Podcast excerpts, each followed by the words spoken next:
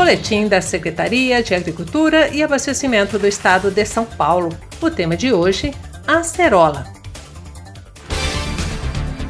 De sabor único, a acerola é rica em vitamina C e um dos objetos de pesquisa da Secretaria de Agricultura e Abastecimento do Estado de São Paulo.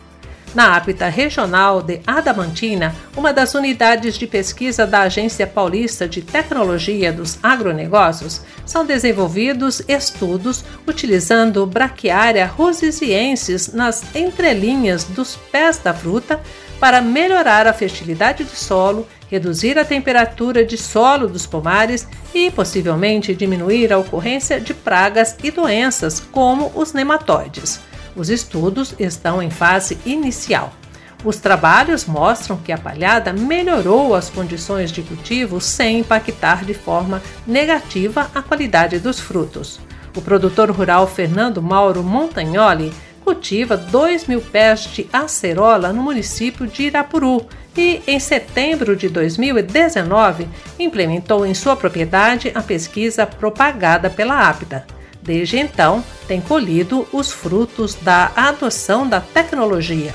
Um dos problemas identificados pelos pesquisadores da APTA na propriedade de Fernando era o uso de herbicidas para controlar o mato na plantação na época da florada da acerola.